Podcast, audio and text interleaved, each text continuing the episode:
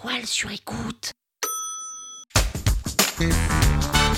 Salut, c'est Nina Ramen. Vous voulez transformer les mots en euros? Vous êtes au bon endroit. Un épisode par jour et vous aurez fait le tour. Vous aurez toujours les derniers mots. Power Angels.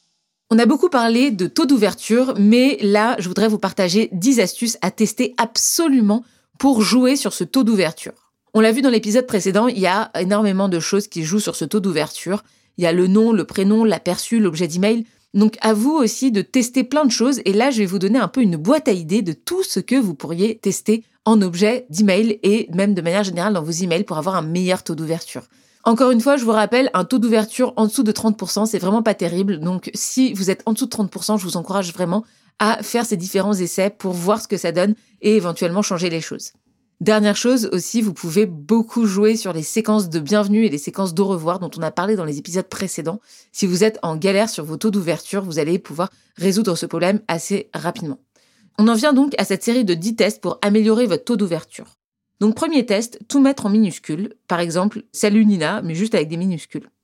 Deuxième test, programmer l'email juste avant ou juste après les horaires de travail. Moi, je fais souvent un email à 7h30 du matin. C'est assez intéressant ou sinon à 19h30. C'est en dehors des horaires de travail, mais c'est intéressant parce que souvent, bah, les gens ils consultent leurs emails aussi dans les transports, à l'aller ou au retour. Donc programmer un email en dehors des horaires de travail, ça peut être aussi intéressant. Il y en a beaucoup aussi qui font le dimanche soir. Moi, je connais des super newsletters à plus de 30 000 personnes qui font le dimanche soir. Ça aussi, c'est intéressant. Troisième chose à tester, ajouter de la personnalisation dans l'objet. Ça, encore une fois, c'est des outils d'email qui vous permettent de le faire. C'est quand vous récupérez l'email de la personne, vous récupérez aussi son prénom en général et vous avez la possibilité d'introduire ce qu'on appelle une variable. La variable, elle va aller chercher le nom de la personne pour l'accoler directement à la place bah, de la variable et cette variable, vous pouvez mettre le prénom et le mettre dans l'objet d'email. Ça marche plutôt très bien. J'ai déjà beaucoup testé ça. Donc la personnalisation, ça marche bien et je vous encourage à essayer. Quatrième chose à tester, c'est ne pas mettre d'objet. Donc ça, c'est un peu l'astuce de fourbe. L'astuce un petit peu euh, malhonnête, c'est-à-dire de mettre aucun objet, comme si vous aviez oublié de mettre un objet. Et ça, ça fait quoi? Ça fait que la personne, elle va forcément cliquer parce que elle va se prendre au jeu. En fait, elle va se dire ah bah aucun objet. Euh, voilà, c'est généralement pas un email marketing ou un email de vente ou un email d'une boîte qui va dire ça. Donc vous allez contourner les filtres de son cerveau qui vont se dire ah c'est peut-être une newsletter, ah on va peut-être vouloir me vendre quelque chose.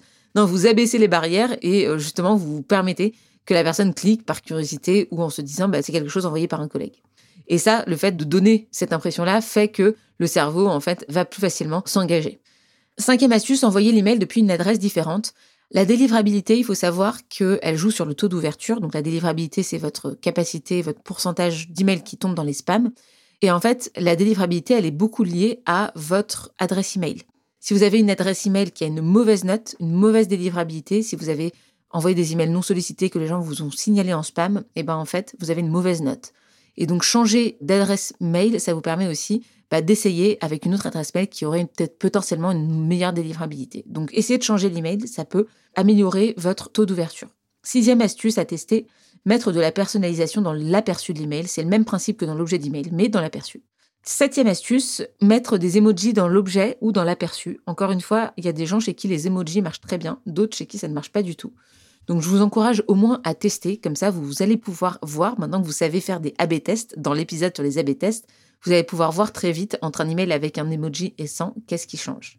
Huitième astuce à tester, ajouter des chiffres dans votre objet d'email. Ça, ça marche plutôt bien de dire par exemple les sept étapes pour apprendre le copywriting. C'est beaucoup plus intéressant que de dire le copywriting. Donc de la même manière que c'est beaucoup plus intéressant de mettre les sept raisons pour lesquelles vous n'arrivez pas à dormir plutôt que de mettre le CBD votre ami pour dormir. Donc ça, c'était ajouter un chiffre. Ensuite, euh, mettre une question dans l'objet d'email. Une question, c'est toujours quelque chose où on se sent impliqué, qui implique l'autre.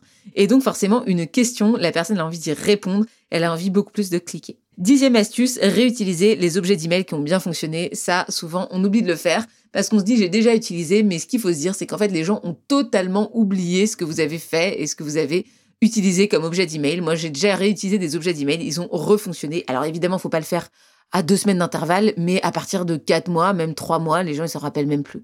Donc voilà, c'était dix choses à tester pour améliorer votre taux d'ouverture. Dites-moi si ça a fonctionné. Contactez-moi sur LinkedIn pour me le dire.